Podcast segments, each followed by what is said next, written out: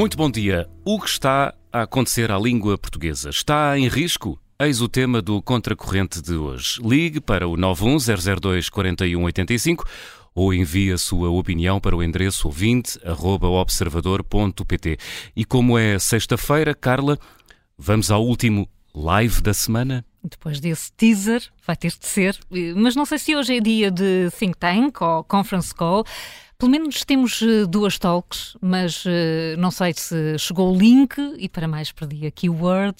Grave mesmo é o país não ter checks and balances, o que compromete a governance mais uh, accountability. Esta espécie de patois ouve-se por aí, usamos-lo todos os dias. O que está a acontecer ao português que falamos ou que deixamos de falar? Não somos só nós a fazer esta pergunta, mas eis que um manifesto veio juntar outra questão a este assunto: o autodesignado Manifesto de Óbidos pela Língua Portuguesa por uma língua de culturas que seja também uma língua de ciência. Este manifesto vem dizer-nos não só que existe uma hegemonia da língua inglesa, mas que nos podem vir a uh, faltar palavras em português para sermos capazes de expressar tudo o que cientificamente sabemos em inglês. Sim, de tanto se escrever em inglês, podem mesmo faltar-nos as palavras em português. O que queremos discutir hoje no Contracorrente é se o bilinguismo quase obrigatório pode vir a comprometer a língua portuguesa como língua de ciência, de economia, dos negócios. Uh, Helena Matos, hoje és tu que, que uhum. começas. Será que há razão para nos preocuparmos? Bem, em primeiro lugar, isso depende do ponto de vista, não é? Porque nós estamos a falar, uh, o português Estima-se que seja falado ou diz que existirão como falantes qualquer coisa como 266 milhões de pessoas em crescimento, em crescimento, portanto, poderemos chegar ali ao eh, em 2100, não sei se haverá contracorrente, mas haverá. Uh, existirão mais de 500 milhões de falantes de português, se tudo correr como esperado. A maior parte dos falantes de português estarão uh, estão em África, uh, portanto, a África ultrapassará o Brasil e, hum, portanto, aquilo que nós estamos a falar aqui é provavelmente, e que vamos falar aqui hoje, é provavelmente, uh, e, e, com tudo isto, Portugal será uma das seis línguas mais faladas do mundo, e isso leva-nos logo a uma questão: como é que uma das seis línguas mais faladas do mundo não é vista como uma língua poderosa. Uhum. Não é vista como uma língua poderosa porque os países que falam português não são poderosos. Ponto. Quer dizer, as coisas costumam ser assim. Aqui não conta apenas o número de falantes, conta o poder que o país tem. Basta pensar no pobre do mandarim, quer dizer, agora rico do mandarim, que enquanto os chineses não foram uma, uma potência à escala global, também não era visto como uma língua que alguém tivesse interesse em aprender fora daquele universo. Portanto, nestas questões da, das línguas o, a política conta, e conta muito, uh, e depois a geografia também. Porque nós estamos a falar aqui, pois, dos nossos problemas, aqui das nossas questões. Realmente, eu comecei a fazer a lista de tudo aquilo que nós vamos dizendo em inglês ao longo do dia e a coisa fica assim um, um bocadinho quase tipo aeroporto, não é? Já não sei se é inglês de aeroporto, se é português de aeroporto. Mas uh, é preciso ter em conta o seguinte: quando eu aqui disse o número de falantes ou da população de falantes, isso é muito simples, faz-se uma extrapolação com o número de, de, pessoas daqueles países, mas isto não é bem verdade, porque Portugal é um país que em coisas como a língua e, a, e as fronteiras tem ideia comum, de, é, é todo como nós, que todos só têm uma língua e que todos têm aquelas fronteiras, sei lá, desde há séculos e séculos, é, quando andava tudo os mais ricos a cavalo, com umas espadas e não sei o quê, mas não, não é bem assim. Boa parte dos países do mundo tem as suas fronteiras, são muito recentes e têm muitas línguas. E isso acontece, muitas línguas, ou falam outro, ou, outras línguas. Isso acontece, por exemplo, com boa parte dos territórios que nós damos, e dos países e dos estados que nós damos como falantes de português. O caso mais, mais expressivo em que o número de, de, de, em que a população não corresponde uh, ao número de falantes é Timor-Leste, onde o número de falantes de português é uma porcentagem muito reduzida. Angola, como sempre nestas coisas, é o que tem o maior número de falantes de português. É Cabo Verde, uh, temos até já uma segunda língua, que é o caso do crioulo, mas também o português, e e é preciso dizê-lo que o português se torna uma língua muito mais falada nos, no, na, no, naqueles que tinham sido os territórios africanos sobre uh, administração portuguesa depois das independências. E, e o caso angolano, então, é, é, é, muito expressivo, e Moçambique também. Porquê?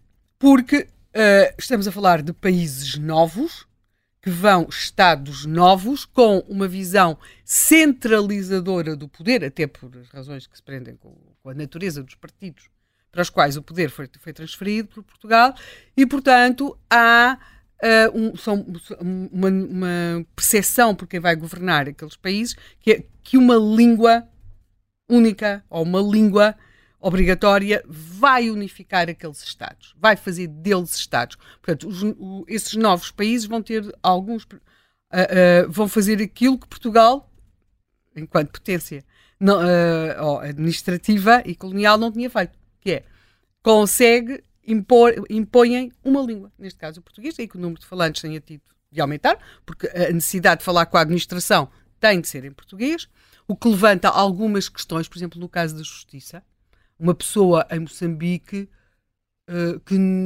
isto pode acontecer em Moçambique, não é? Há pessoas que não têm um domínio da língua portuguesa, mas a justiça é toda em português. Uhum. E note-se, uh, no caso de Moçambique, não sei, mas no caso do Brasil, o português jurídico é assim que parece saído assim de Coimbra no tempo em que a gramática escorria por aquelas lajes. Portanto, é um português uh, hiper, hiper uh, corrigido, hiper, hiper depurado. Uhum. Só às vezes há só ali uma palavrinha que nos faz pensar se calhar isto não é um português de Portugal no seu estado mais uh, puro. e se entendemos por puro Coimbra. coisa que eu devido. E então. Não, uh... as pessoas de Coimbra não aceitam que não digas que aquele não é o português mais puro do país. Sim, sim, sim. Pronto, há estas questões. Eu, houve uma altura em que, o país, eh, em que o país discutia gramática como discutia partidos políticos. Estou a pensar para a PREC. E havia discussões violentíssimas sobre se o português mais correto era o, o de Coimbra. Hum. Ou o, o, de Lisboa geralmente nunca concorria. Pois, não é só, há coisas que a gente sabe que tem linguajar, digamos assim, sim. regional. Sim. Que não, não, mas há outras que dão discussões permanentes. Nós aqui na redação temos uma discussão permanente. pois temos, que é sapatilhas ou ténis? Ah. Ter, ter, uma equipa com, eh, enfim, duas pessoas de Lisboa, uma de Viseu e outra do Porto. É difícil, não é? Definir o calçado é muito complicado. Nós dizemos e... ténis, a norte do Mondego, para aí é sapatilhas. E o coelho? E o coalho? Sim, mas é, isso é, digamos, é expressão, é, digamos, é, é sotaque. Isso é, é sotaque. É, vai, vai dizer isso Intua a intuação. Um, e então, Portanto, temos de, de entender esta questão de que um, no espaço uh, destes países, Angola, Moçambique, Guiné, uh, falar-se, Cabo Verde, falar-se-ão mais 50 e, e, algumas línguas, 55 se não estou em erro, além do português. Hum. Portanto, nós aqui temos, estamos a ter uma visão muito uh, eurocentrada desta língua, de, da qual nós somos os falantes residuais, uhum. quase, quando comparado com outros gigantes, nomeadamente, pois, com a grande potência disto tudo. Mais ou menos assim, vocês estão a ver os Estados Unidos para o auxílio à Ucrânia, assim é o Brasil para os falantes de português. Quer dizer, uh, há, uh, há, há, sempre esta questão em relação ao Brasil. O Brasil, é, é, é, esta questão do Brasil é tão, tão importante e, e, o próprio facto do Brasil hoje falar português, até há quem explique isso do ponto de vista histórico, uh, recorrendo uh, ao Marquês de Pombal, não é? Porque o Brasil teria tido condições, teria tido condições para surgir ali um. Estas coisas, nestes domínios da, da, da história das línguas e da linguística, é, é, preciso ter cuidado, não é? Quando se diz que podia ter surgido uma, uma outra língua. Bem, eles hoje poderiam falar de outra forma Pronto. Mas houve no Brasil uma imposição, como tudo o que caracterizou o Marquês de Pombal, muito, muito, muito, muito, muito violenta para uh, impor o português como língua, ou mais propriamente, para não deixar ganhar fóruns de. Sobretudo isto tem a ver com os contactos com a administração pública, qualquer outra forma de expressão. Portanto, assim postas as coisas em termos geográficos, convém que fiquemos aqui reduzidos à, à nossa circunstância. E é curioso, e esta é uma das perguntas que se faz, ou que fazem sobretudo os falantes de português que vêm ou de Cabo Verde ou de Angola. Então, que assim, então, Portugal faz uma comunidade de países de quê? De língua portuguesa. De língua portuguesa. E depois, uh, porque quer desenvolver os negócios em português, os contactos em português, tudo em português, porque é o português, o português é uma língua, mas depois em Portugal fazem os negócios em inglês, uh, uh, as, as, universidades têm aulas em inglês e podem chegar a ter aulas em inglês, como disse um, o professor Jorge Miranda, naquele discurso que fez do 10 de junho, ele a certa altura diz uh, nesse discurso, é, é um discurso, ele é uma personalidade fisicamente muito franzina, e, e, depois, uh, pronto, já assim naquela fase, assim de vida em que as pessoas têm liberdade para dizer o que lhes vai na alma, e diz que ele apontou os constantes erros de sintase na comunicação social. E, efetivamente, eu não sei como explicar ao professor Jorge Miranda, que às vezes é difícil, sobretudo nas rádios e nas televisões, a pessoa tem o sujeito lá atrás, mete ali duas ou três coisas, depois tem o, o, o, predicado cá à frente, às vezes o sujeito está no singular, o predicado no, no plural, o verbo, portanto, às vezes isso realmente eu reconheço que acontece. É e depois temos verbos que são tenebrosos. O professor Jorge Miranda que me perdoa, mas o verbo haver uma pessoa no plural é daquela... E o intervir? Ah! No passado? Pois, e o gerir. E o gerir, depois aquilo começa a dar... A pessoa já não sabe se está a dizer que é giro, de ser muito aquele calão, ou do ângulo, não é? Eu sou daquela geração que diz, oh menina, giro é um ângulo e tal, e não sei o quê. Não podemos dizer giro. Mas a pessoa não sabe, pois está ali a dizer um verbo ou o que é que está para ali a dizer. Para lá disto, mas agora voltando ao professor Jorge Miranda, ele a certa altura disse uma coisa que é as escolas superiores portuguesas uh, dão aulas, uh, professores portugueses, a alunos portugueses, mas em língua estrangeira, não é? Depois diz o nome de algumas escolas superiores, também em inglês, portanto isto teve a ver com este uhum. discurso do professor Jorge Miranda, num, num 10 de junho.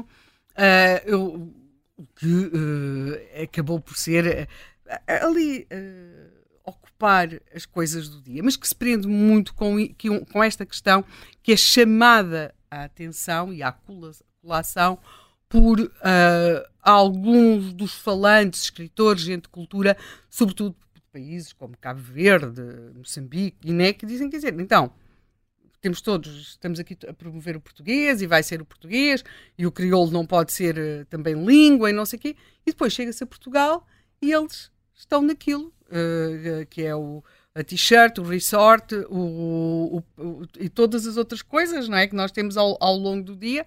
Só, só assim, e que vamos, já nem temos consciência, o delay, o gap, já é como se já uh, não, não, não, Fica incorporado. Fica incorporado e como se já não tivéssemos ali uma expressão em português ou não procurássemos. Isto prende-se também muito. Há coisas que é porque dá jeito, outras porque são realmente coisas tecnológicas que nós não sabemos como uhum. traduzir, porque não temos. Eu trabalhei, acho que já o que eu disse algumas vezes, numa, numa rádio francesa. Uh, e, uh, claro, era a versão em português, mas, claro que havia depois muitas coisas que vinham em francês.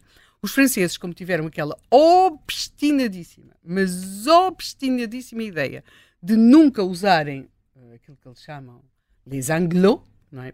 Nunca se usam termos em, em inglês. E isso, às vezes, a única concessão que havia era o jazz, né? porque realmente estava difícil dizê-lo de outra forma. e o weekend? Weekend. Usam muito. Pois, mas, quer dizer, eles aceitavam na rádio que nós disséssemos. É? Mas, uh, a certa altura, a pessoa tem uma sensação que está a dizer coisas só porque tem de ser, não é? Uh, por exemplo, começa-se a ler um jornal francês e o problema do numérique. Não sei o que é o numérico para aqui, o numérico para lá, mas qual é que é o numérico? Quer dizer, é o digital. É o digital. É o digital.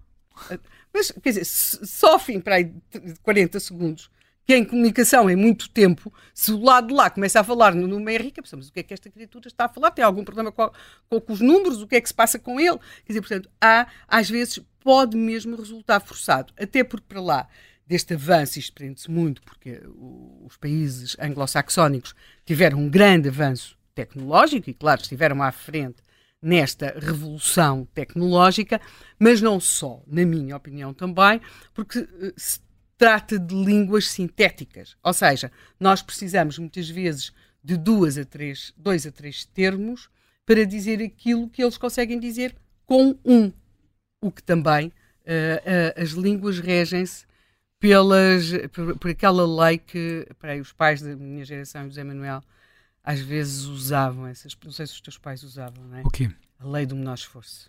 Ah, sim.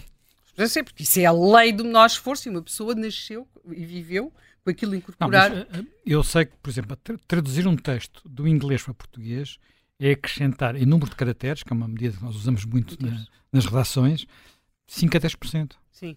Em banda desenhada, é? Pois. É... Não sei se há uma vez fizer, sim, duas vezes sim. que traduzi, está aqui o é. Alexandre aqui a dizer que sim com a cabeça, mas é claramente isso. Eu... É, há pessoas que são mais próximas do original e traduzem de uma maneira, e outras que procuram adaptar mais à nossa forma de falar. E assim, portanto, aqui há esta variação. E isso mas... no inglês nota-se muito aqui na nossa, nos títulos, não é? Os títulos em ah, inglês ah, conseguem é, ser pá, muito mais criativos. Primeira vez que eu fui, a primeira vez que eu fui a Londres, olhei para um banco de jornais não entendia nada. nada. Mas eh, eu, como já se terá percebido, eh, sobretudo como toda, eu e como todas as pessoas que. Também tinha 16 anos, não é? que resolvem trabalhar por conta própria neste pequeno mundo da, da, da, de, jornalismo e atividades conexas em Portugal, tive assim várias atividades, algumas delas umas mais interessantes que as outras. E entre as mais interessantes que fiz, não necessariamente a melhor paga, mas das mais interessantes, foi fazer revisão, não era a tradução, fazer revisão de traduções de banda desenhada para português. Comprava-se a grande, eles compravam, não é? Banda desenhada, tipo assim, há uma que eu fiz a revisão, Black Mortimer, a marca amarela. A marca amarela? A marca amarela. esta revisão da marca amarela? Ah, pois, e, e, e fiquei com a cabecinha à razão de juros, porque vocês estão a ver o tamanho daqueles balões? Estão a ver o tamanho Sim. daqueles balões? Aqueles balões têm aquele tamanho e não podem ter outro. Ah, pois é. Então e agora como é que metem lá mais uh, não sei quantos por cento caracteres? E, e, portanto, aquilo era muito complicado, por isso é que teve a revisão de tradição. Tradução para o Black Mortimer não era porque eles desconfiassem do tradutor. era porque era preciso que, que coubesse no balão e ficasse legível.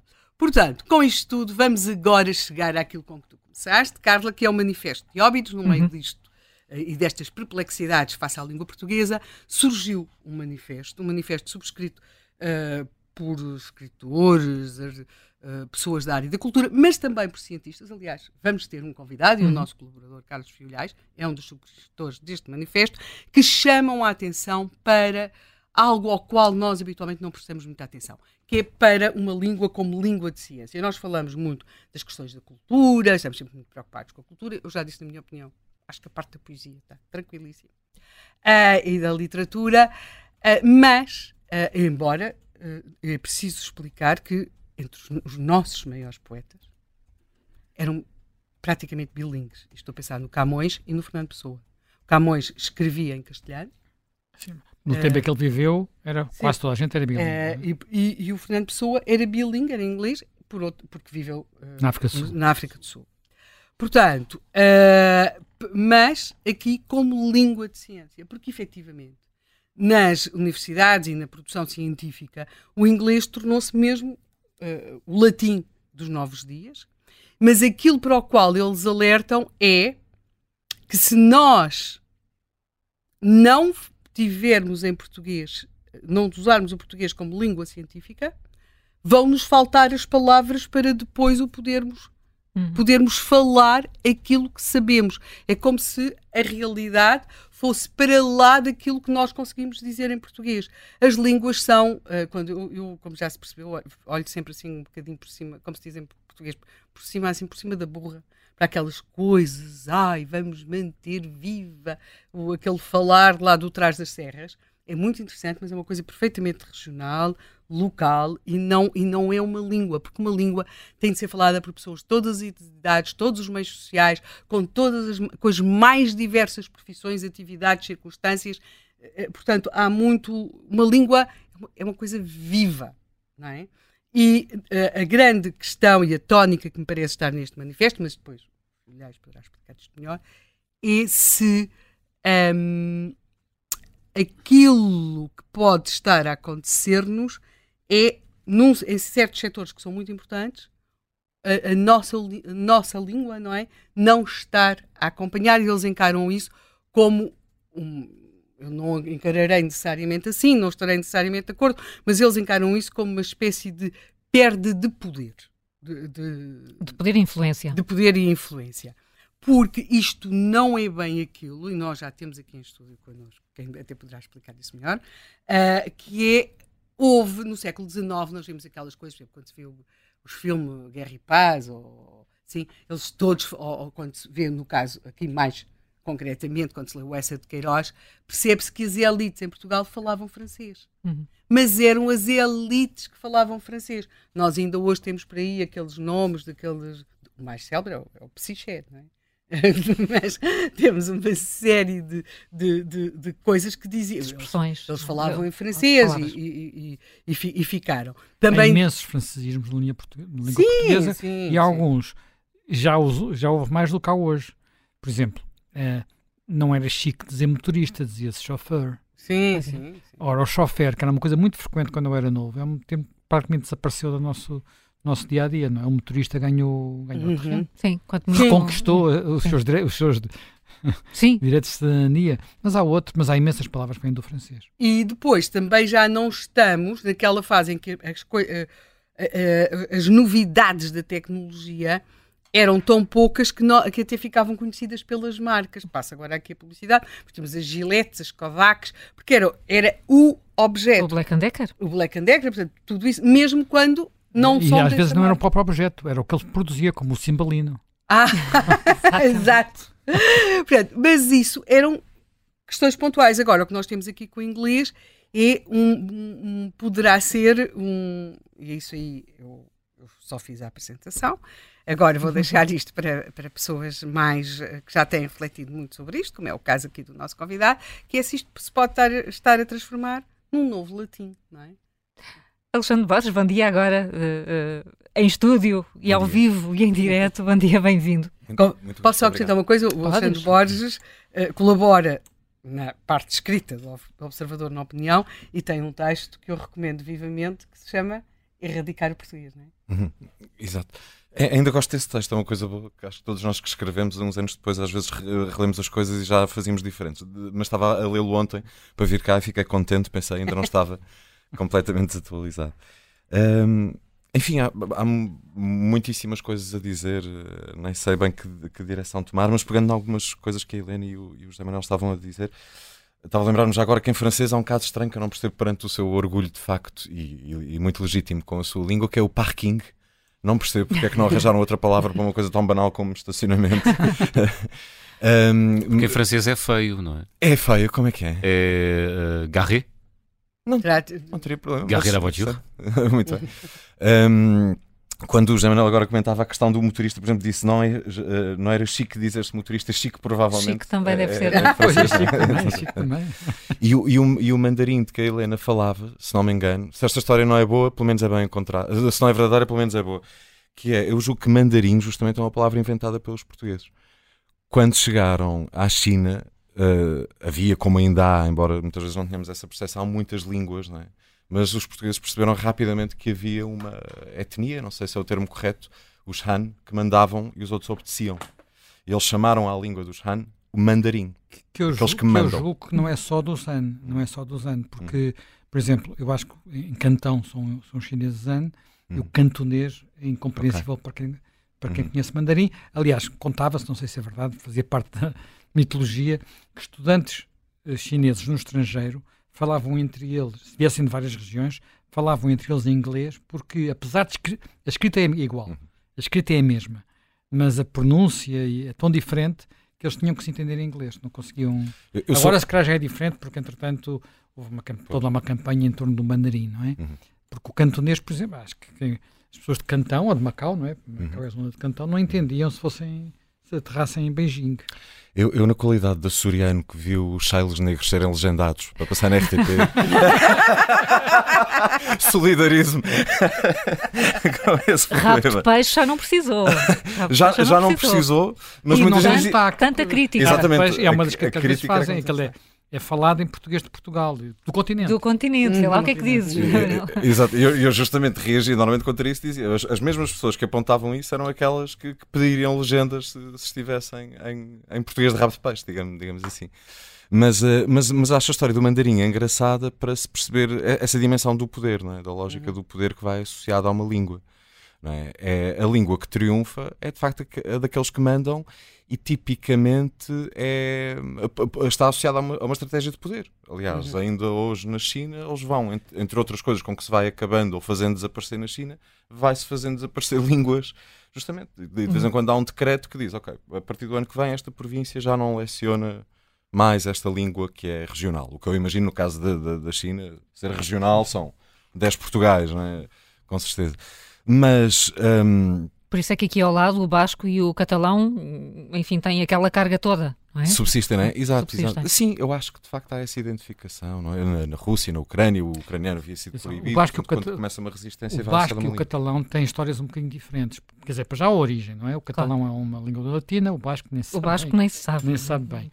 E depois, enquanto o catalão nunca verdadeiramente deixou de ser falado, e portanto era uma língua importante na, em Barcelona, na Catalunha, naquela zona toda, e também, enfim, é, é, é muito aparentado com, com, com, a língua das Baleares e o valenciano, o, o, o, basco em boa parte foi reinventado, porque nem sequer, nem sequer, como é que se diz, nem sequer tinha palavras para a, para a modernidade, portanto era uma coisa que estava abandonada nas Pois aldeias. exatamente aquilo que, eles, que, portanto, que os, os, autores do Manifesto de Óbidos acham que pode acontecer com o português se não houver uh, produção científica em português. Não tinha vocabulário, não é? É, é Agora, deixar de ter vocabulário eu, para a modernidade. Eu, eu, quando venho com essa história, tenho que ser uma, um, um, exemplo que me deixa.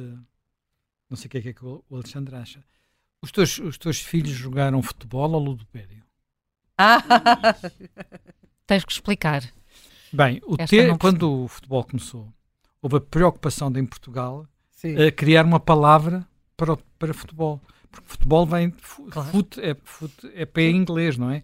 Portanto, aquilo foi um jogo inventado em Inglaterra e, portanto, aliás, nós temos outro, não é? Nós temos o handball. Handball vem de. Apesar de não ter. Não, não o futebol não é com dois O's, é com U, e o handball não é com H, é realmente com A.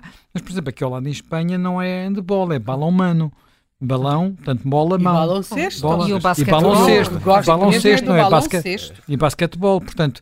E nós tentámos ludopédio, portanto, eh, pé, jogo, com, jogo de pé, não é?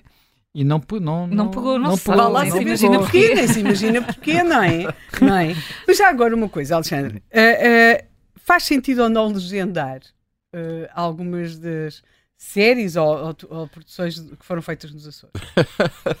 Não, é uma brincadeira. Eu acho que, naturalmente, do ponto de vista da comunicação, de quem está a emitir, da plataforma de, de broadcast, ela tem, está preocupada com o seu público, acho eu. Uhum.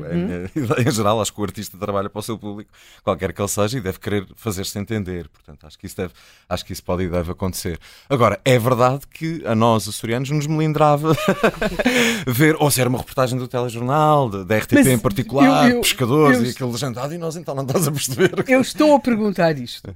Porque, eh, pronto, na, na, minha muito diversa vida profissional, exatamente, houve umas coisas que tive de fazer uh, no, na RTP. Fiz durante algum tempo umas colaborações, quer com a parte rádio, quer com a parte televisão. E assisti, exatamente, a discussões sobre, quer dizer, ninguém percebe o que é que eles estão a dizer. Ninguém uhum. percebe. Isto legenda-se, não se legenda. E havia ofende ou não ofende, ofende. mas e o que é que é mais importante que o público perceba ou não? Essa discussão e faz houve um dia em que, em que me chamaram, porque como eu tinha aquela coisa dos arquivos, andava sempre ali nos anos 70 e tal, e não sei qual, Helena, vamos lá.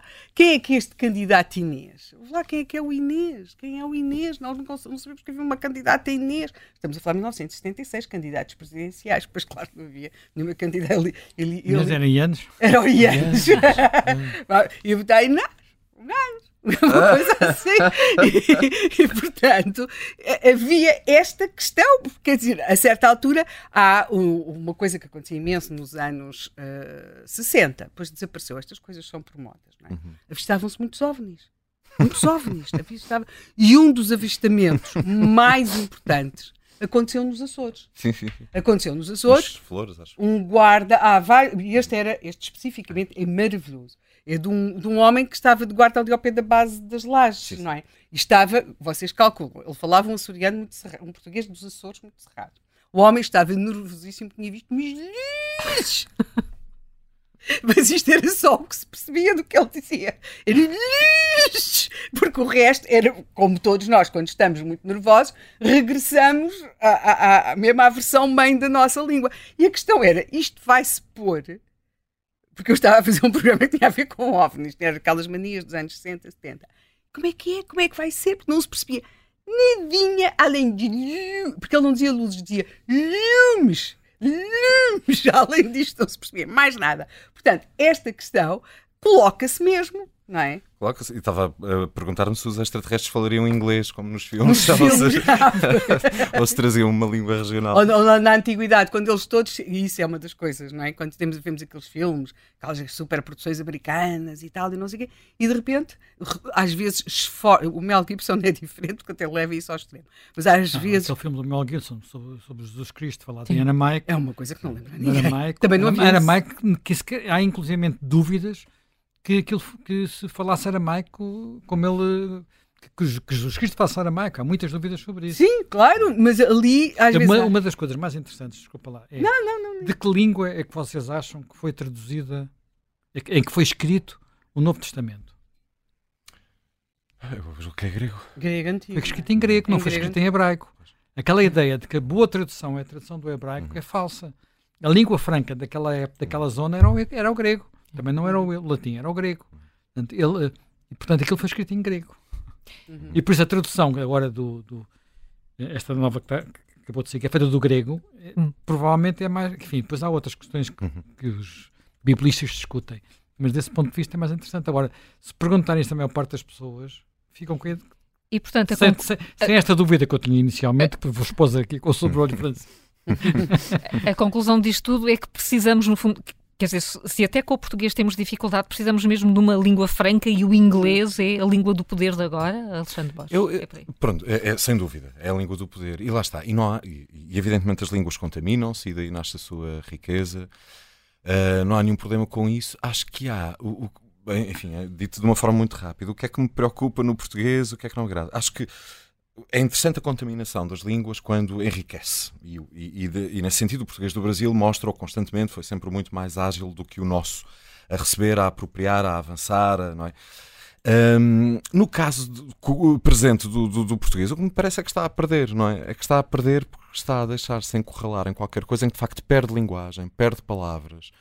Uh, abdica, não vai só buscar aquelas palavras de que precisa para falar do que não existia no, no, no, no, tempo do latim, que é a grande, evidentemente a grande matriz, que nos faz ter uma língua riquíssima.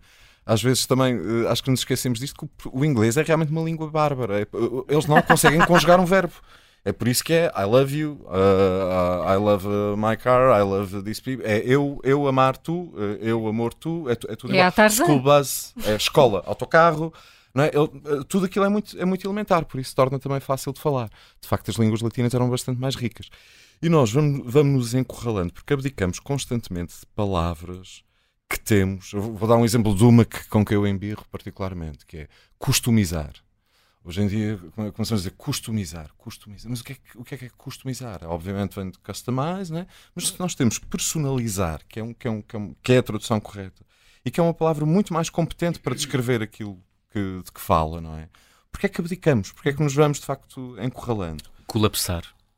Ah, pois. Colapsar em vez de ruir. Exato, exato, ah, colapsar. Há, há, inglês, há, collapse. Há uma, é. a minha irritação é o realizar. O realizar? Ah, realizar. Realizar no sentido de compreender. No sentido de compreender. No sentido de compreender. É. Ah, eu ainda não tinha realizado que. Exatamente. E outra que passa, essa acho que passa muito despercebida, mas está aí muito corrente, que é o eventualmente. As pessoas estão a usar o eventualmente no sentido de eventually.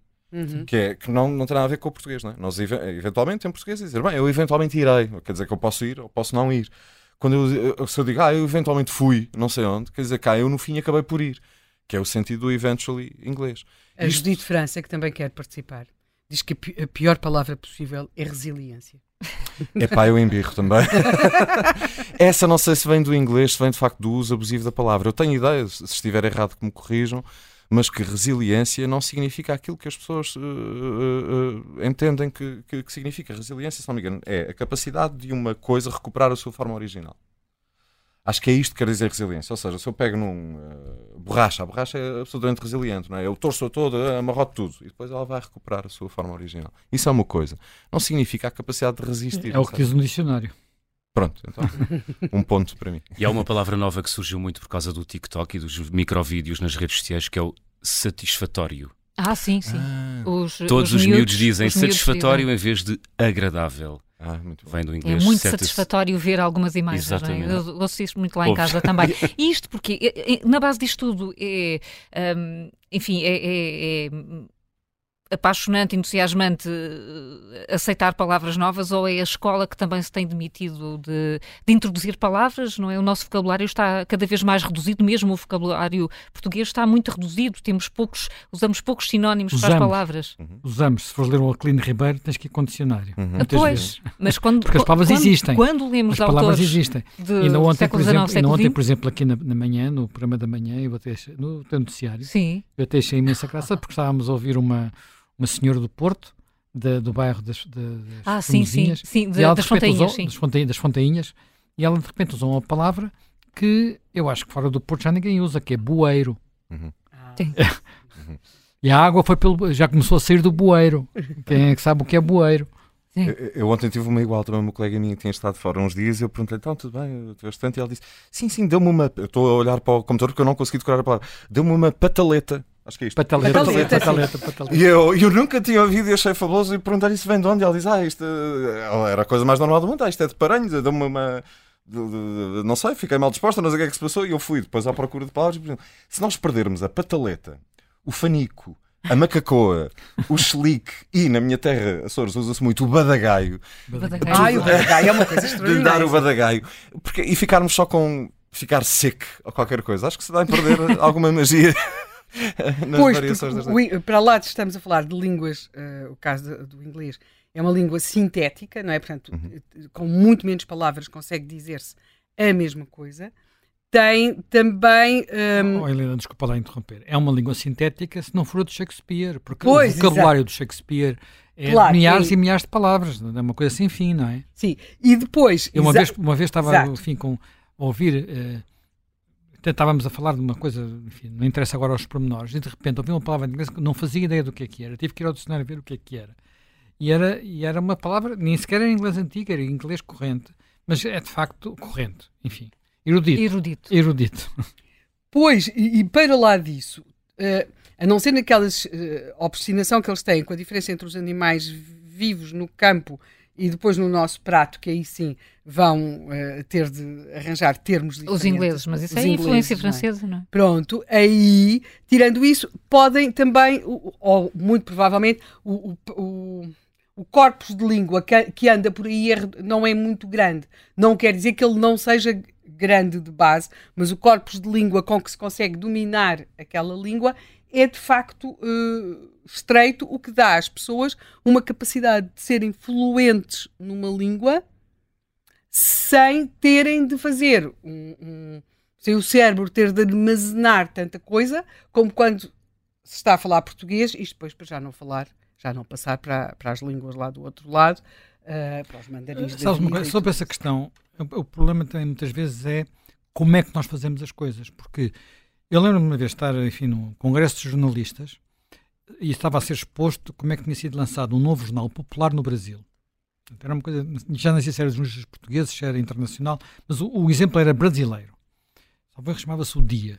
Uh, e uma das regras desse jornal para conseguir ser lido nas favelas era ter um, um vocabulário pobre. Quando havia palavras que eles não podiam, os jornalistas não podiam usar, tinham que se automutilar, porque senão as pessoas não. Quer dizer, além de frases curtas, uhum. uh, era um cenário pobre. Portanto, uh, muito. Quer dizer, e, eu não sei até que ponto é que muitas vezes, por exemplo, na, nos órgãos de massa, Sim, e não falo só disso, falo nas legendas das televisões. Do, portanto, nós temos esta vantagem de poder ter, ter os filmes legendados, acho que é uma vantagem. Na, em tudo o que é organização de massas, nós próprios, e agora falo para nós próprios, não nos automutilamos com a sensação de que se usarmos aquilo que se chamava palavras caras, ninguém vai entender. Há um equilíbrio aqui que é, que é difícil e é nesse sentido que muitas vezes o inglês é mais fácil de utilizar. Ah, o, ainda já não sei está. dizer, não sei dizer, porque às vezes o inglês eu acho que é muito uma. O, o gap, o, uh, o, delay, lá está, palavras que foram delay, utilizadas. Sim, há coisas técnicas em que é mais fácil de utilizar. Mas ainda há bocado na introdução eu, por exemplo, fizeste, havia várias palavras que têm bons, bons sinónimos portugueses. Eu não sei como é que, se estás a, fazer um, a trabalhar numa regi e se tens as imagens e, uh, numa regi, estás a trabalhar numa regi, exatamente, estás a trabalhar numa regi. La resistance, estás a é, resistência francesa. E, há, e deixa-me adivinhar, há um breaking news. Exatamente, ou não, ou que estás a ver as imagens, olha, desculpa, Pá, breaking news é a última hora. É, pois é. É, é a última hora, hora. porque é que não usamos breaking news? Agora fico, não, não usamos. Acho que é a CNN que é a CNN. diz é o nome do programa, não é? Mas, por exemplo, como, como, é que se, como, é que se como é que se consegue expressar o delay? Diz, imagina o que terias de dizer, estás com atraso entre o som e a imagem. É? Desfazamento. Olha, lindo. Síncrono. E a palavra que se usava era síncrono. O António Silva, que estava desincronizado. o António Silva. Pronto, agora fica com 80 anos. Não, mas, eu ainda usei síncrono na, nós percebemos o que é que ele queria dizer com o desincronizado. Na verdade, eu também fiz isso algumas vezes, que, pronto, e, e como eh, há sempre o problema, não é, das, das, novelas mexicanas, das telenovelas mexicanas, em que os lábios e o, e, e, e o som não tem nada, daquilo nada bate certo, e há o problema do delay, que é uma coisa que nos assombra, não é? E portanto, mas realmente, para a próxima vez, vou dizer desfazamento. desfazamento entre imagem e som. Não, digo só desfazimento, olha, agora desfazimento. Mas muitas vezes uh, uh, usamos estas palavras até num sentido uh, mais tribal. Uhum, eh, porque sim. nós, imagina, aqui entre jornalistas, se nós usarmos algumas expressões que são só nossas e que não são acessíveis aos outros, uh, protegemos-nos mais. Lá está, mas isto caímos no poder, não é? Na história uhum. do poder, a língua, a língua como poder, é por aí. Sim, ela é. Nós, há bocado vocês falaram aqui da questão do basco e do catalão. Por exemplo, nós uh, uh, ouvimos durante muito tempo, como por exemplo o, a ditadura espanhola teve uma política de perseguição ao, às outras línguas que existiam em Espanha, nomeadamente ao basco e ao catalão, e nós vemos agora os nacionalismos basco e, muito, e o catalão, mas então o catalão é uma coisa muito dura, na imposição do catalão. Uh, e essa imposição do catalão passa pelas coisas mais absurdas, sei lá, multas a quem põe os preços em castelhano, uh, nas faculdades, nas consultas médicas. É, aliás, um dos problemas do, do, do, do serviço de saúde na Catalunha é que dar uma um médico uma, hum. uma consulta que não é na sua língua é um exercício complicado. E muitos médicos sendo catalães ou não, têm informação em castelhano. Fora, os médicos que vêm de fora, têm exames que vêm de fora, têm, não podem, quer dizer, e às vezes, vamos lá ver, em princípio, isso é uma das coisas que também temos que ter noção disso, não é?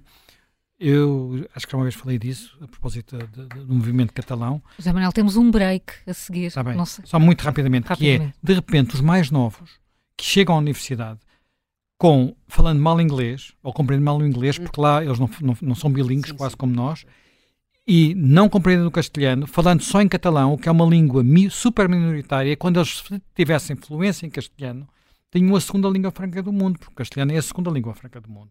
Uhum. Ainda antes do mandarim, não é? Não é número de pessoas, é aquilo que. Porque o é número de países fácil. que falam. Já ouvimos aqui uma série de expressões no, no intervalo do contracorrente, como o bullying. Temos aqui um problema, de facto. Eu acho que temos um problema, mas não sei se temos uma solução, para ser franco. E acho que temos um, temos um problema, mas ao mesmo tempo eu também. Vamos lá ver, eu não alinho nada com, uh, com a ideia de, por exemplo, não se deve ensinar inglês nas universidades uh, portuguesas. Acho que nós temos que fazer isso. Ponto, ponto final parágrafo. Há, há, universidades que têm cursos em que a maioria dos, dos estudantes já não são portugueses. E ainda bem, e ainda bem, acho eu, e portanto... E as faculdades também devem ter um nome em inglês? E as universidades? Elas têm esse nome, estás a falar da nova School of Também, Business, da uh, nova Católica, enfim, agora todas arranjaram um nome em inglês. Eu acho que eles fazem isso para captar os alunos estrangeiros, não é? Portanto, estão à procura de alunos, de alunos estrangeiros. E uh, uma coisa é nós termos noção de que há muitos termos para os quais era é importante termos, de facto, correspondentes portugueses. Às vezes, a dificuldade será inventá-los se não será melhor adaptá-los. Nós nisso comparamos, como eu disse há pouco, de forma diferente dos espanhóis ou mesmo dos brasileiros. há muitas palavras que nós continuamos a usar, por exemplo, e a escrever, por exemplo, com dois L's, e que no, Brasil já estão só com um L, por exemplo, são palavras importadas. Os espanhóis eh, vão, enfim, eu costumo dar este exemplo do, da coisa mais absurda que eu ouvi uma vez contar, que é, há um whisky famoso que é o Johnny Walker.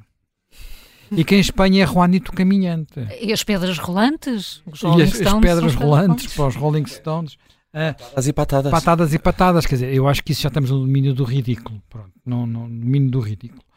Mas, uh, para todos os efeitos, eu estava ontem a ver uma lista de palavras. Uh, primeiro, as línguas fazem-se da incorporação de palavras que vêm de outros lados. E nós, e nós fazemos isso não é há 20 anos, ou mesmo há 100 anos com o francês. Hum. Quer dizer, basta pensar o número de palavras que existem na nossa língua que deriva do latim e que elas derivam do árabe que é, e não, só as, não são só as com al, como as pessoas gostam de, normalmente a, a zona onde eu moro, não é só as com al, é uma infinidade de outras palavras. Portanto, eu quando comecei a ver de onde é que derivavam algumas palavras, fiquei espantado porque havia algumas que eu não fazia ideia. Mesmo. Eu não sabia que ópera vinha do italiano, que soprano vinha do italiano. Portanto, é um, um italianismo. Ou mesmo uma outra que é, por exemplo, nós também temos palavras, mesmo de países, de línguas, uh, que eu diria colonizadas, que eram menos importantes, por exemplo, algumas nós imaginamos que sim, macumba. Sim. Outras podemos ficar na, dívida, na dúvida, que é cacimba. Cacimba, aquelas vinham, as, as vinham uh, mas havia uma outra que não fazia mais pequena ideia, tanga. Sim, ah. claro. tanga. Uh, quer dizer, uh, há umas que já estão completamente incorporadas e que eu não vejo necessidade de, de, de mudá-las. Vamos mudar o termo piquenique quer dizer, almoço, almoço enfim, não sei, almoço na relva, não posso ideia como é que a gente ia chamar a isso. Esplendor é, na relva. Esplendor na relva, enfim. Mas é que eu faço piqueniques na praia, portanto, e na areia, não é? Portanto, uh, algumas vão ser difíceis, uh, como por exemplo leasing. Que não é, leasing não é exatamente nem empréstimo, nem aluguer, é uma coisa um bocado diferente, não é? É leasing. Portanto, é leasing. Uh, vamos mudar o termo greve, que vem do, greve, que vem de, do francês, o termo avenida, vem do francês, o termo cabine, hum. o, o, o, próprio termo metro para o transporte, não o metro, metro, também vem do francês. Uh, e batom? O que é que vamos batom, fazer ao batom? Claro, lingerie, sutiã, lingerie, sutiã, abajur, abajur, abajur é abate o dia, não é? Portanto, uh, tudo isso, quer dizer, eu acho que as línguas fazem-se da incorporação disso. Agora, há muitos outros termos que são usados por, ou por senobeira, ou porque as pessoas acham que fica bem, ou porque sei lá, não é? Uhum. Portanto, e isso aí deve haver uma preocupação de ir corrigindo. Ir corrigindo. Em alguns casos não há nada, nada a fazer a não ser incorporar, noutros casos, ir corrigindo. Uh, naquele manifesto, eu acho que há partes que fazem bastante sentido, nomeadamente tudo o que tenha a ver com preocupações de garantir que o português não desaparece e, portanto, se eu tiver. Uma das coisas que me parece importante, eu acho que nós temos, no que diz respeito a traduções, quer do português para outras línguas, quer de outras línguas para o português, debilidades. Agora, uh, quando falamos da literatura científica, às vezes, uh, quantos prémios Nobel é que, nós, é que nós tivemos? Tivemos um da literatura, o da paz é mais discutível. Tivemos um da literatura e um da medicina. Eh, nas áreas da ciência, os cientistas de. Não é preciso ser de origem inglesa ou norte-americana, mas de fala inglesa ou norte-americana, muitos foram pessoas que emigraram para lá. São, é, é esmagador, absolutamente esmagador. É que isto acontece? Olha, eu recomendo, isso não tem a ver com língua tem muito a ver com nós não sermos capazes de produzir, uh, de facto, ciência de topo. Uh, o, o o nome dele. Há um livro sobre uh, matemática, o ensino da matemática, na, um ensaiozinho na Fundação Francisco Manuel dos Santos. Do Beleu. Do Beleu. Do, não é Beleu, é, é Beleu. É Beleu.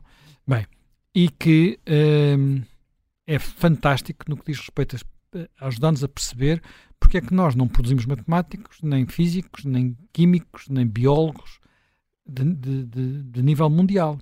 Mas mesmo indo para, para, para os prémios nobres da literatura, que é um tema que seguramente aqui o Alexandre gostaria de falar mais. Eu estive a fazer aqui um, um, um pequeno, um pequeno levantamento. Nós não, não tem comparação, quer dizer, nós temos um, hum. não há nenhum brasileiro, portanto, quer dizer que não há nem nenhum de, de PALOP, portanto, de língua portuguesa há um. De polaco há cinco. De, de, de, de, é uma pronto, nós temos às vezes de, de espanhol uh, ou de castelhano, Desculpa, são 12. Não é Boleu, eh, é Boesco, Jorge Boesco. Boesco, Jorge Boesco. Pronto, eu estava. Sim, Jorge Boesco. Não, estava, por outra não me estava a uh, soar bem. Boesco. Portanto, uh, eu acho que nós temos que, que, perceber que isso tem a ver com outros problemas. E, um desses, e, e, desse ponto de vista, nós com a ciência temos que resolver de outra maneira, nomeadamente com uh, algo que tem a ver com a nossa cultura científica de base. Uh, pronto, pode ser que um dia lá cheguemos.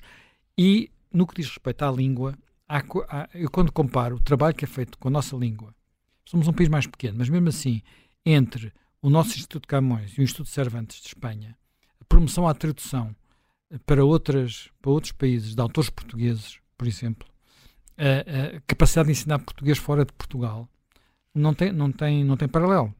Agora o Instituto Cervantes também começou a, a meter lá umas, umas, umas sub-áreas, mas estão um bocadinho escondidas, apesar de tudo para, para o basco, para o catalão e para o galego. Aquilo basicamente, mas eu acho que aquilo tem, tem pouco uso, não é? Hum. A maior parte das pessoas procuram aquilo porque... só vive uma vez, que vai agora lá aprender basco. Quer dizer, quantos anos é que anda a aprender basco? Quer dizer, não Quer sei dizer, que, os indianos que acreditam na reencarnação. Eu tenho várias línguas que, que um dia gostaria de saber.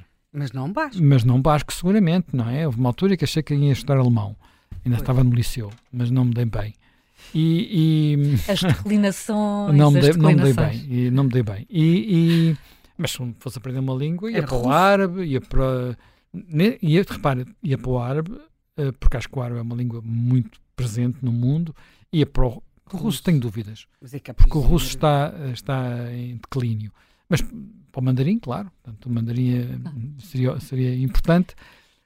Que Deus é, não permita tal coisa, bem, é, porque mas ainda começas bem. aqui a, a explicar-nos como é o mandarim. Não, não, não. É pior que os carros de ataque na Ucrânia, quer dizer, não serve de gripa. Portanto, eu, eu, acho que há algumas ideias que ali estão que têm a ver com esta promoção que são, que são boas.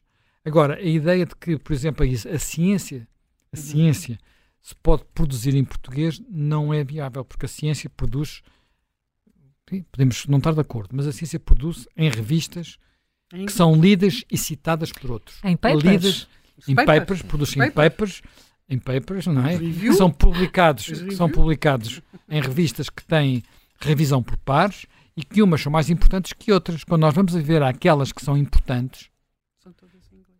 São todas em inglês. Todas em inglês. De, lá, não sei quanto lá parece uma alemã, lá parece uma, uma, uma chinesa, mas é cá muito para o fundo. Eu estive a ver uma lista só de física, e pá, nas quatro ou cinco primeiras páginas, de cada página tem 100 revistas, não aparecia nenhuma que não fosse em inglês. Que não fosse em inglês. Não fosse em inglês. Portanto, nós temos de ter, uh, quer dizer, não vale a pena, às vezes é assim, não vale a pena pensar que nós tirando os copos de água do, do, do, mar, o mar, uh, o nível do mar vai baixar.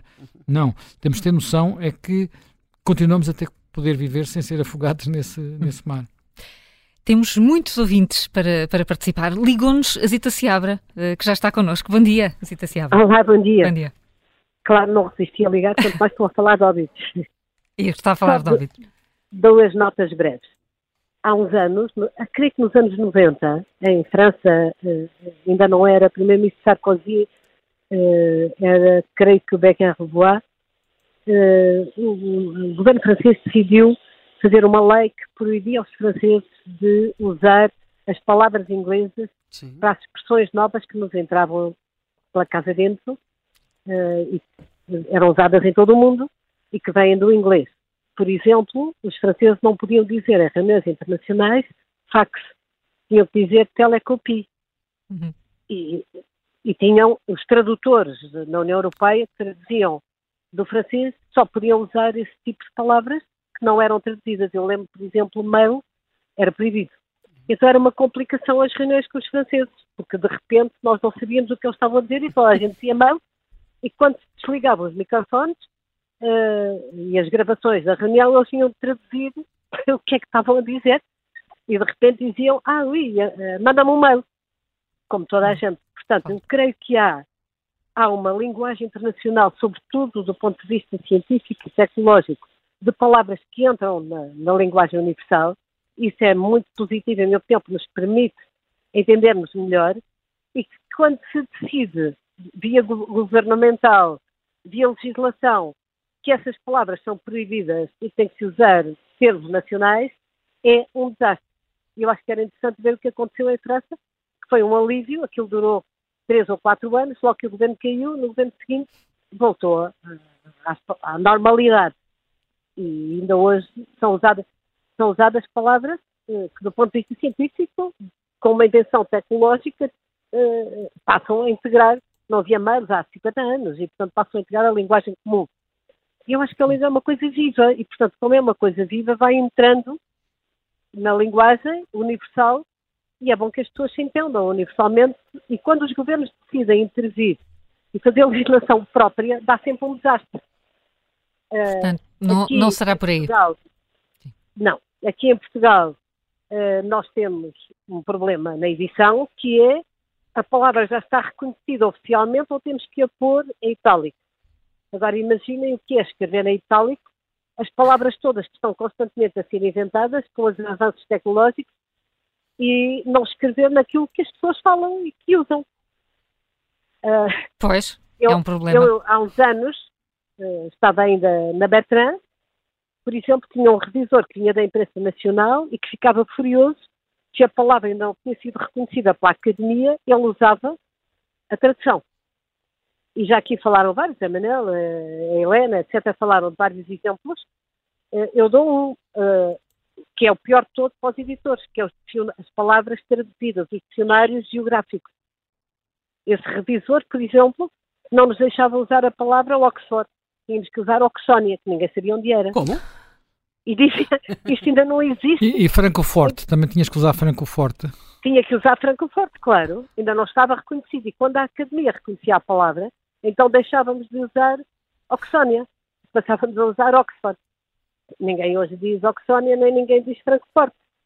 Por aí fora. Portanto, ou ficava em itálico ou tinha que ser essa versão aportuguesada?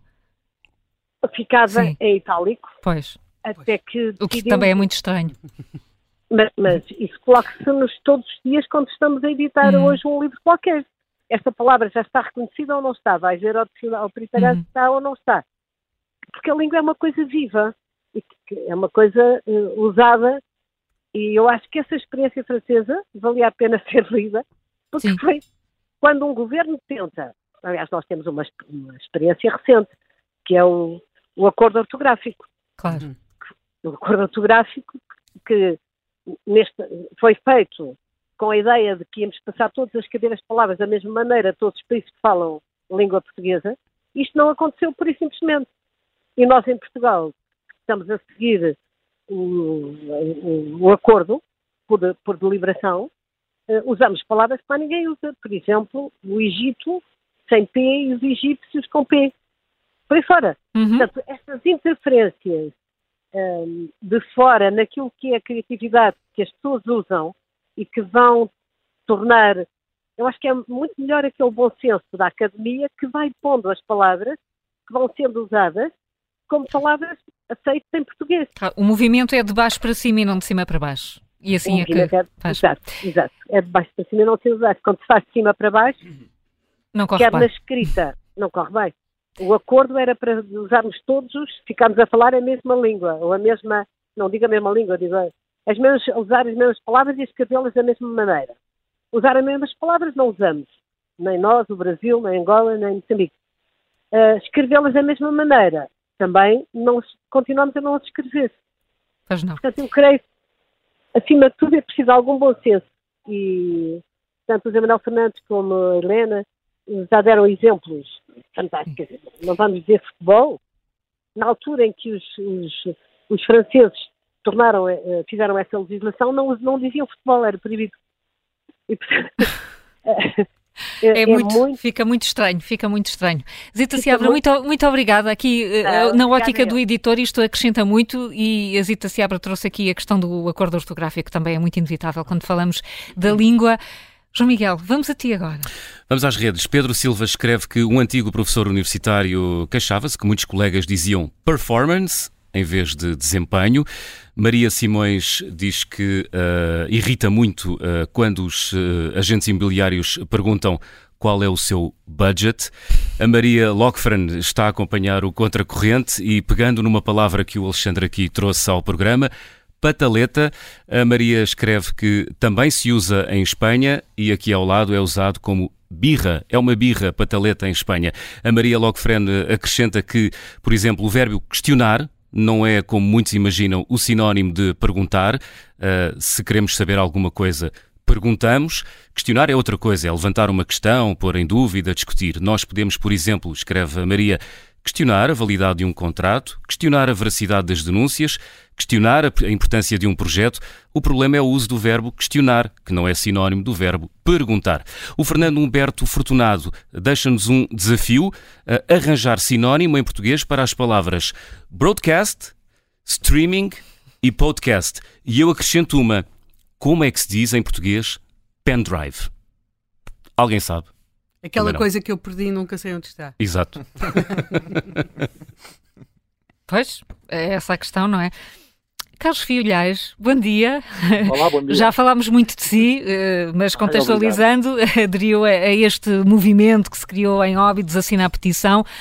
Uh, Porquê que é importante levantar a questão do português em ciência quando, de facto, as dificuldades podem ser estas? Chocamos imediatamente com estas dificuldades que o João Miguel Santos acabou agora aqui de, uh, de enumerar. É sim. possível? Temos que encontrar sim, significados sim. e traduções? Sim, eu não tenho dúvidas nenhumas que a ciência é global e, portanto, uh, encontrou-se uma espécie de língua comum, que é o inglês, uh, espécie de língua, porque, enfim, quer dizer, não é assim tão global como isso, mas, mas, mas é o mais global que se pode arranjar. Uh, e, e por vezes também não é bem falada nem bem escrita. Mas uh, a questão é, o português é uma língua de cultura muito antiga e a ciência faz parte da cultura. Uh, ainda a ciência moderna não estava feita e já os portugueses tinham uh, apropriado a partir do latim uma nova palavra, surgiu primeiro em português que em inglês, que é a palavra descoberta. Portanto, os portugueses descobriram a descoberta. E, portanto, tudo aquilo que foram descobertas científicas que foram feitas depois, uh, estávamos a usar um termo que foram os portugueses os primeiros a ter necessidade desse termo, foram os primeiros precisamente a fazer as descobertas. Portanto, não há razão nenhuma, porque uma língua tão antiga e uma língua de cultura, e sendo a ciência parte da cultura, não faça todos os esforços para poder exprimir em tudo aquilo, eh, exprimir-se em assuntos de ciência, usando palavras, eh, se for preciso, evidentemente, eh, inventando-as, a língua enriquece, a língua junta-se, a língua vai-se construindo para designar as realidades que são sendo, vão sendo acrescentadas. Para isso é preciso, no mundo global, pensar que não é apenas Portugal, porque a língua portuguesa já foi dita, é a sexta mais falada do mundo, portanto é, é mais falada no hemisfério sul, ao Brasil, aos países da África, e portanto, do meu ponto de vista, há muito a fazer e nós nesse manifesto Óbitos damos exemplos. Por exemplo, Sim por exemplo, digitar mais obras de línguas portuguesas. A nossa presença da internet de obras que já não têm direitos ainda é bastante escassa. Uh, uh, enciclopédia, a Wikipédia, por exemplo, ainda é bastante pobre a contribuição, as contribuições em língua portuguesa, se compararmos com outras línguas. Uh, tanta coisa que se pode fazer. Olha, obras de referência, os clássicos em português estão longe de estar acessíveis, seja na net, seja mesmo em papel. Uh, e depois há coisas que não ajudam de facto. Por exemplo, este, este vou dar só a minha opinião, não é o que está no Manifesto de é só a minha opinião. Mas não, estou sozinho nisto. Eu acho que o, o, o acordo ortográfico não vai ajudar nada porque uh, naquela, com aquela ideia utópica do, do espaço lusófono, que geopolítico, etc. e tal, mas o que é certo é que os países não estão de acordo, não se puseram de acordo e agora escreve-se uma coisa que nem é o antigo acordo, nem é o novo acordo, aquilo está. Eu recuso-me a escrever no, no, novo acordo. Quase, em concluindo, uh, a ciência pode ser dita em português toda a ciência pode e deve ser dita em português. E nós devemos, eh, enfim, em conjunto com países que falam a nossa língua, fazer esforços para que, por exemplo, acrescente outra sugestão, para que isso seja possível, por exemplo, acrescente outra sugestão, fazer um dicionário em termos técnicos e científicos. Precisamente, consta, consta do, do, do, manifesto. E, e lhe perguntar isso, mas conseguiremos ter eh, palavras portuguesas para todas as expressões e to todas as palavras novas? Bem, há, há, é evidente que certas palavras terão de ser rebuscadas ao inglês. E, portanto, os, os, os brasileiros fazem isso muito rapidamente, Sim. vão buscar termos, portanto, nós sempre fizemos isso, já foram dados aqui exemplos, de buscar termos ao francês, ao italiano, ou ao inglês, é muito, portanto, mas tomar essas palavras também como nossas, quer dizer, hum. porque usar, nós dizemos sanduíche, onde é que vem sanduíche? Sanduíche vem do, do, do, do Conde Sandwich.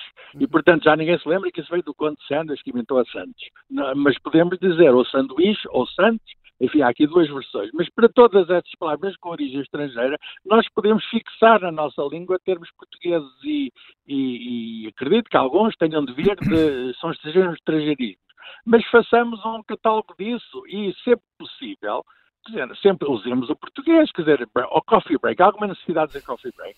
É uma pausa para café, intervalo para café, mas não há necessidade. Ou então eu vejo instituições de, tutelam a ciência em Portugal, que financiam a ciência, uh, não tornar, por exemplo, obrigatório haver, está bem que os projetos sejam inglês, mas porquê que não há de haver resumos em português? Que isso obrigava a fixar uh, muitos termos também em português. É possível fixar até na biologia, na medicina, é arranjam-se termos em português para tudo.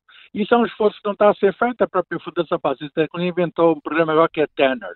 Tanner é nomeação definitiva, mas a certa altura nós temos uma, uma, uma, uma linguagem das nossas universidades, dos nossos institutos de investigação, Quer dizer, não, não tenho nada contra que se façam seminários, tem de ser cursos, aulas em inglês muito bem, mas que defendam também o português, que não deixem o português para trás, que não se esqueçam do português, porque é de facto uma língua de cultura e, insisto, a ciência é parte da cultura. Hum, e, e, mas nesse sentido, e aliás a discussão já começou aqui no estúdio sobre isso, professor Carlos Filhas, ter uma, eh, uma linguagem ou, ou um português como língua de ciência forte não precisa primeiro de que a ciência portuguesa seja forte? Ah, com certeza. A, a, a, a, língua não é a língua é uma forma de cultura, uma manifestação de cultura. E a cultura está ligada à vida, está ligada a tudo, à economia, à política. E portanto, mas vamos lá ver, as coisas não é preciso uma primeira, uma com a outra, mas não, uhum. não é uma que depois não, não, é, não tem de ser primeiro e uma e depois outra. É evidente que tudo aquilo que que pudermos fazer em defesa do português contribui também digamos, porque há o chamado soft power para o poder, não é? Há o chamado soft power. O poder não é apenas o poder das armas, o poder é também o poder de, do argumento, o poder do convencimento, o poder. E, portanto, nós eh, não tenho ilusões que Portugal ou os, países lusófonos não serão mais, não serão os, os, que têm mais poder no mundo, não é isso. Mas, eh, tendo o poder que temos, do ponto de vista cultural, podemos ter mais. E é essa que é a afirmação e à volta disso podem, e, atrás disso podem vir outras coisas. Quer dizer, não descuremos nunca o facto de termos espalhado pelo globo esta língua, que é uma língua, digamos, maleável, é uma língua muito, muito uh, capaz. Eu não encontro dificuldades nenhuma para dizer nada que não, eu não encontro nada que não possa ser dito em português. Até saudade, até saudade. Professor Carlos Filhais. Sim, mas, mas, saudade é um engano, pensar que é só português. Claro, pois é. Pois é, pois é. Muito obrigada, professor Carlos Filhais, por dia, uh, um bom dia também aqui a, a, a explicar-nos porque é importante que eh, a língua portuguesa seja também uma língua eh, de ciência. Há um, uma petição, nesta altura estou a olhar, 279 eh, pessoas já assinaram esta petição e sobre o desafio, sobre a tradução de algumas palavras, temos tido alguns contributos. O Rui Cavaco, que está na nossa regi, tem uma solução para, o teu, para a tua dúvida, João Miguel, broadcast como teledifusão. Ah, Pendrive, talvez um disco portátil, mas até ele assume que é mais difícil. Enfim, é um exercício que... Era uma dúvida de um ouvinte, do Fernando Fortunato. Ah, era do Fernando Fortunato. Eu, eu acrescentei a pendrive. A pendrive. o Pedro Martins uh, está, uh, está a acompanhar esta discussão no Porto. Ele enviou-nos uma mensagem uh, de áudio por WhatsApp. Olá, muito bom dia a todos. o tema de hoje é super caricato, super interessante mesmo, porque como ouvi dizer durante a emissão, acho que pela, pela Helena Matos, uh, realmente já há muitos anos que não se falava da gramática, das discussões de gramática. E eu só tenho 41, portanto sou de 1982, mas sou desse tempo. Uh, Recordo-me vivamente, porque falaram no termo de Coimbra e falo com todo, obviamente, mas é, recordo vivamente de uma professora que tive de técnicas laboratoriais de Química que era de Coimbra e havia muitas vezes na aula a discussão se era vermelho ou vermelho, uh, oeiro, ouro, loiça, louça. Um, isto só para dizer o quê? quanto mais rica é uma língua, é, é, pelo menos a minha opinião, uh, mais rico e mais complexo é o pensamento de quem fala essa língua. Por isso é que, por outro lado, também é extremamente importante aprendermos outras línguas, porque isso dar-nos-á outras formas de pensar, porque quem trabalhou também tive essa uh, sorte uh, em ambientes mais anglo-saxónicos, a forma de pensar e de falar é completamente diferente. Por isso, uh, esta discussão é, é, é, é importantíssima na, na, realidade, porque somos das línguas mais faladas no mundo. Muito obrigado pela oportunidade de partilhar a minha opinião. Um bom dia para todos. Bom dia, obrigada a nós. Pedro Martins. A Maria Ferreira é professora reformada, está ao telefone de Lisboa. Bom dia. Sim. Bom dia, Maria Ferreira. Eh, sou professora reformada e tenho andado sempre a estudar. E aqui há uns anos, nos anos 90, fui para Moçambique, vivi muitos anos em Moçambique antes, mas fui para Moçambique pelo Instituto Camões, para formação de língua portuguesa a professor de escolas de magistério. E na altura preocupei-me em saber o que era a língua, a ler, segundo uma das coisas que eu fixei gente interessante, a língua é a forma de pensar de um povo. E sempre me habituei a gostar da minha língua, aprendi francês, aprendi inglês, toda a gente no liceu aprendia. E quando andei a fazer o meu curso de Sociologia, mestrado, eh, tive que ler, tive que ler eh, eh cientistas eh, sociais ingleses, e portugueses, franceses, espanhóis, tive que ler e tive que traduzir e fazer. Agora, estou a ver é que há um encanto, um, uma mudança de importância do português para o inglês. Parece que a nossa identidade está, está um bocadinho à deriva. Aqui na Rua de Santa Marta, eu moro perto da Rua de Santa Marta, já há dois restaurantes, é tudo em inglês, é teu nome. Fui, fui tentar acabar o meu curso de doutoramento, desisti porque eram as aulas dadas em inglês e os trabalhos feitos em inglês. Porque os trabalhos ainda vai que não vai, uma pessoa fala em casa, lê, trabalha e faz. Agora, estar a assistir a aulas tudo em inglês, para mim, eh, desistir, disse lá mesmo porque é que desistia. Não preciso da minha. Eh, eh, o meu filho doutorou-se em Inglaterra, não, não, não lhe deram aulas em português. O que dizem aqui é porque os estudantes ingleses não sabem português, então dá-se aulas em inglês e depois vão para o restaurante, falam inglês, vão para os correios tratar de assuntos. Portanto, eu acho que estamos a ter agora aqui, aqui uma alienação uh, e, e, também, pronto, é um afronta à minha identidade e depois o sul da Europa é muito rico, a sua história, civilizações, língua, língua latina, numeração, tá? E andamos agora como se os ingleses, vamos também ser amigos dos ingleses, mostrar-lhe a riqueza que nós temos cá. Partilha, não é? Portanto, não há aqui uma. Uh, uma, apropria, uma apropriação da língua, deve haver uma partilha, ganhamos todos mais com isso. Maria Ferreira. Uns aos outros. Maria Ferreira, muito bom dia, muito obrigada. Uh, aqui uh, a dizer que esta, esta invasão do inglês acaba por ser uma afronta à identidade. Fernando Venâncio é escritor, é crítico literário, é linguista. Obrigada, Maria Ferreira. Fernando Venâncio é o nosso convidado, é, é também académico. Bom dia. Obrigada por, dia. por, se juntar aqui no, no Contracorrente. Esta, uh, este encantamento com tantas expressões em inglês, com tantas palavras em inglês e não só do inglês, como é que vê? É uma ameaça ou, pelo contrário, é um, pode ser um enriquecimento da língua portuguesa? que é uma ameaça, isso é claro. Uh, agora falta saber em que medida é que é uma ameaça e por quanto tempo é que é, ainda é uma ameaça. Uh, enriquecimento será, uh, mas aí é preciso ter muito cuidado, porque é muito fácil resvalar para o uso de palavras inglesas, de feição ou de roupagem portuguesa, mas com o significado inglês. Isso é essa é a maior ameaça neste, neste, uh, neste momento. Uh, por, por, exemplo, antecipar.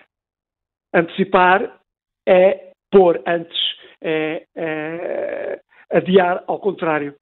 É, o que acontece é que é, passámos a usar a imprensa, a televisão, a rádio também, uhum. passou a usar antecipar no sentido inglês de prever.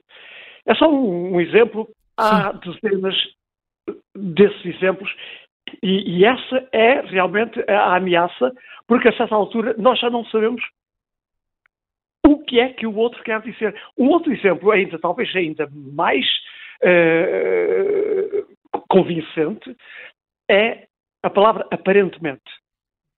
Para nós, aparentemente, é na aparência. Ele aparentemente é rico, mas na realidade é pobre. Mas o inglês apparently, como aliás o francês apparemment também, significa pelos vistos. Uh, tudo indica que, tudo indica que ele é rico. Ora, uh, quando um português, uh, na imprensa, mais uma vez, na rádio, na televisão, usa aparentemente, nós passamos a já não saber em que sentido é que isso é usado. Essa é a verdadeira ameaça. A longo prazo, nós não sabemos. A longo prazo até pode ser um enriquecimento, como aconteceu com o francês, sobretudo nos séculos XVIII e XIX, eh, e parte do século XX também. Eh, não sabemos. Hum. Esperemos sim. Mas eh, no, no curto prazo, ou mesmo no presente, é preciso ter muita atenção para não usar palavras que, na aparência, são portuguesas, com um significado inglês, com um conteúdo inglês. Portanto, eh, claro. Eh, bom dia, daqui Helena Matos. Fernando Venâncio, eh, mas não é assim que as línguas. Essa não é a história das línguas. Essa, essa às vezes, esse uso quase canhestro das palavras uh, de, de, outros idiomas e de outras línguas. Quando é nós recuamos, vamos encontrar isso um pouco, não é? É verdade, isso é verdade, isso vale até para o próprio português. Sim. É, ainda há uns séculos, ultimamente significava por último, em último lugar, e atualmente significa, portanto, há pouco tempo. É, a evolução dos significados também se dão no interior das próprias línguas. Mas há limites. Uhum. Há, e os limites são quando os falantes já não sabem o que quer, querem dizer com as, as, palavras que usam. Ou, quer dizer, não sabem em que sentido é que o outro está a usar, por exemplo, aparentemente, ou está a usar antecipar. Uhum. Se é no sentido mais português, se é no sentido novo inglês. Esse é o problema. É, é, é, o problema não é histórico, eh, nós devemos vencer de tudo isso, a, a, a, língua encontrará sempre os seus caminhos de, de, se safar de tudo isto, mas na atualidade eh, nós estamos com uma porção de, eh, de, de falta de, compreensão do que o outro diz. Isto é diário. Em, em, tudo o que lemos, em tudo o que ouvimos, isso acontece. A palavra aparentemente, por exemplo, é, em 90% dos casos é usada no sentido inglês, pelos vistos. Pelos vistos ele é rico. Enquanto que o sentido português é só na aparência. Aparentemente ele é rico, hum. mas na realidade não. É esta incapacidade de, de compreender o que o outro está a dizer, por influência de uma outra língua, neste caso do inglês, é isso que cria problemas na atualidade, nos usos atuais. Então isso quer dizer uh, que um, é, mais uh, claro uh, adquirirmos e usarmos palavras em inglês, eu estou a pensar uma que foi aqui falada, dizermos streaming, do que tentar adaptá-la para uma uh, palavra que possa parecer portuguesa, mas que é uma tradução errada da outra língua. Exatamente. É, é, é, a palavra streaming não cria conflito nenhum com qualquer palavra certo. portuguesa.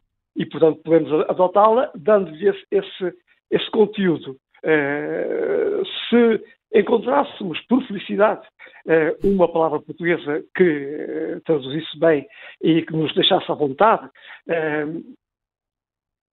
melhor. Uh, mas uh, não, é, não é no uso de palavras propriamente uh, inglesas que, que, está o problema. O, o, problema está no conteúdo, né, no hum. significado, que, como eu dei há bocadinho exemplos. Portanto, pronto, streaming há de entrar, quer dizer, há de ficar, e, e talvez um dia seja substituída por qualquer outra coisa, portuguesa ou inglesa, ou de outra procedência. Portanto, pior, pior as más traduções. Está. Hum, que balanço é que faz do acordo ortográfico? Ah, esse é outro programa. Foi. esse aqui é outro isso, programa, mas o esforço era, era, é, era que é conseguíssemos é, todos falar, não mas era? Tu, quer, tu queres gerar aqui um, uma guerra ou o quê? Sim, mas o, o acordo ortográfico, para começar, não era necessário. Ninguém pediu.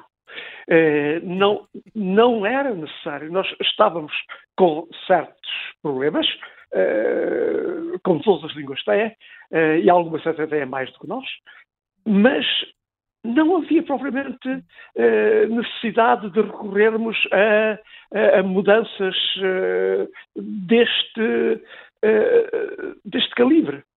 Ora, ele foi feito, foi forçado foi feito em cima do joelho quando saiu, quer dizer, quando, em 1990, quando, quando, quando ele foi publicado, só a Academia das Ciências de Lisboa, a, a, que aliás eu pertenço, portanto não é uma a, crítica à própria Academia, mas a, quem estava a, comandar a questão na altura, a, questão ortográfica, eles foram os únicos que, que aprovaram. Todos os outros pareceres de universidades e de institutos, etc., todos foram contra aquele acordo ortográfico de 1990. Uh, uh, portanto, uh, deveria nesse momento ter havido uma paragem, e houve uma paragem. na realidade, só por volta de 2006 é que se aplicou. Mas isso aconteceu porque os políticos uh, estavam muito interessados em que o acordo fosse para a frente, não, não os, os, os, linguistas propriamente ditos.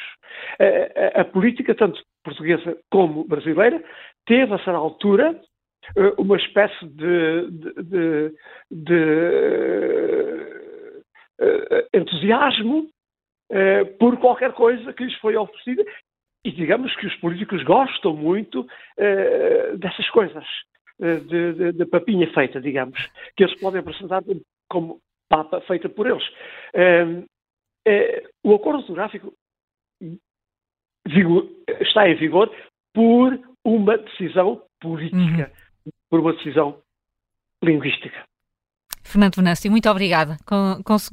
conseguiu aqui uh, resumir todas as polémicas uh, em torno do, do, acordo ortográfico, mas a questão, e Helena, em minha defesa, é, é, porque a discussão é como é que estamos aqui todos a encontrar formas mais interessantes de, de usar a língua portuguesa, mas isto, isto começa como? A Zita Seabra lançou esta questão. Isto é uma decisão superior que é incorporada pelos falantes ou tem que ser ao contrário? Bem, sabes que quando os poderes políticos se imiscuem nas, naquilo que nós falamos, ou são extraordinariamente autoritários, e eu referi aqui o caso do Marquês de Pombal, referi também, uh, há vários casos, por exemplo, uh, recorrendo a grande autoritarismo e repressão, também de imposição de línguas, sobretudo quando o, aquilo que eram os impérios europeus fragmentam aqui na Europa e depois temos as afirmações das nacionalidades e, e, que precisam de ter uma língua única, mas depois temos, não há, eh, muitas vezes as ditaduras têm em espaço nacional, quando deixam de ter uma, eh, o império eh, vai abaixo e, e, portanto se vai passar para espaços nacionais, existem muito este lado da imposição de uma língua e vale todos os meios para conseguir fazer isso. Assistimos também a isso agora, neste momento, aqui nestes processos nacionalismos muito muito anticosmopolitas em Espanha com o catalão e com o basco. Vemos recentemente, por exemplo, o caso do Irão, que está a proibir o ensino de línguas estrangeiras às crianças no, no Irão, não é? Às crianças nas escolas e, e no, naqueles espaços infantis, não é?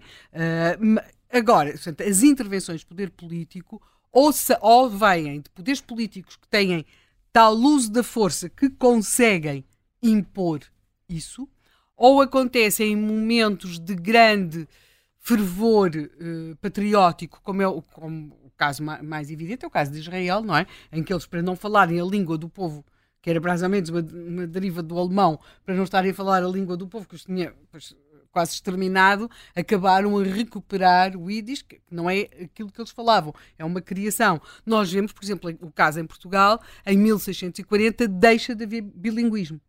É? Até, até 1640, portanto, nos anos do século XVI, século XV, nós vamos encontrar muitas vezes textos dos mesmos autores, que ora escreviam em português, ora escreviam em castelhano, e depois isso acaba rigorosamente em 1640. Portanto, nem precisamos de ir assim muito longe. Mas, portanto, ou temos momentos muito excepcionais na história, ou, ou, ou, poderes muitíssimo autoritários que, têm, que não, têm, não, não olham a meios para usar a força para conseguir impor uma, uma política de língua do, do, que é que se vai falar. Uh, isso, por exemplo, nós mesmos hoje vemos, por exemplo, o caso do Estado francês é muito uh, que tem uma noção, porque em França existiam várias línguas, a forma como o Estado francês, uh, que apoia todas as causas fora do seu território e, e dentro dele nenhuma das, das mesmas, uh, é duro na, na, na, na, questão do francês. Não há cá versões alternativas para se poder falar outra coisa qualquer. Agora, perante isto, e eu acho que de facto a evolução das línguas, as línguas são entidades vivas, faz-se muito pela incorporação destas, destas, um, ah, destas, destes termos de tudo isto quando se convive com o fenómeno num momento de grande, deste fenómeno de incorporação de termos e do uso de outras línguas, é, é, pode se tornar um bocado irritante. Por exemplo, eu não sei o que é que o nosso convidado acharia que o Alexandre, que é suriano, não é? De ir a um Azores Burning Summer, comer uma Pokéball fit e beber um smoothie num bowl surf café. Mas isto pode ser dito assim. Eu nem sei compreender isso. eu tive, eu, a tua cara, Zé Manela, é impagável. a tua cara. Mas eu conheço o festival e o organizador, vou tentar não. Não, não, um uh, não, não, eles não tinham lá a questão da, das Pokéballs, ah, mas okay. vendem-se também nos Açores, não é? Certo, Muitas certo. das pessoas pois, que vão a este tipo de festivais, do Burning Summer, eu não, uh, quer dizer, o, o Summer nos Açores é uma coisa muito relativa. É? Discutível, é? desde logo, é, é verdade. Discutível, não é? é e, depois não, e depois escrever Açores com Z, aquela coisa, sim, sim, sim. Mas ainda vem do Açores Azor original. Sim, sim, mas que dá uhum. para o termo em inglês. E, mas é muito assim que se fala, não é? Já agora, para lhe dizer, o, o, os e-mails do Governo Regional dos Açores são, são azores. Sim, sim, sim, sim, sim. Portanto, nós, nós temos, por exemplo, os festivais, que é isto que falam os miúdos, os nossos filhos e adultos. Uh, temos as Primaveras Sound, as, temos a, onde se come depois a Alguém sabe dizer de que língua é bué? É, é, é, é, também do Kimbundo ou do Umbundo. É, é, de, é de Angola. É de Angola. Chegou, chegou a Portugal com os Porque Boé é de uma. É, é mas Boé chega eh, na década de 70, não é? Sim, Exato, com, com o processo pós-independência. Mas é uma coisa que, por exemplo, é posterior já à minha geração, completamente. Sim, claro. A geração não usava. Uh, Os meus filhos fartavam-se usar. O primeiro isso, não é, isso é muito, não é Isso não é português, dizias tu. e, e nós vamos ter aqui uma grande discussão política sobre uma coisa chamada Web Summit nos próximos, certamente que vai haver um contracorrente sobre o Web Summit. Mas tudo se chama Summit. A Ovibeja deve estar prestes a mudar. Eu acho que a Ovibeja, a e a Festa do Avante, não sei porquê, ah, provavelmente os bastiões sejam, manterão. Porque, mas, é, mas é um pouco isto, quer dizer, porque chamar, há, há aqui quase que aquele. Nós encontramos isso nos romances do Essa, não é? Aquela questão. Oh, está, e de repente, Mas é o que? É deslumbramento com o estrangeiro? Deslumbramento. Isto é inevitável, só que é irritante conviver é. com ele. É, é porque é, é trocar uh, mau português, eu peço desculpa, trocar bom português por mau inglês, frequentemente. Quando, evidentemente, o ideal seria, como já todos fomos concordando, ser bilingue é extraordinário, trilingue, poliglota em geral as pessoas que crescem na Europa Central crescem habituadas a isso, a falarem duas, três línguas desde crianças, porque se falam nos seus países, não é? Ou nos países imediatamente ao lado. Agora, nós fazemos esta troca que às vezes de facto eu acho que é um deslumbramento e é uma coisa pacóvia. Nós somos o país do Algarve, o país em que a determinado momento o governo entendeu fazer uma estratégia que era o Algarve. Eh, jogo de palavras. Felizmente não pôs. Exatamente. Mas chegou a andar em outdoors. Houve essa Sim, campanha claro. montada, lançada pelo Ministério da Economia, e nem os ingleses percebiam. Não é? E se concluímos que a língua é uma estratégia de poder, porquê é que nós abdicamos dele?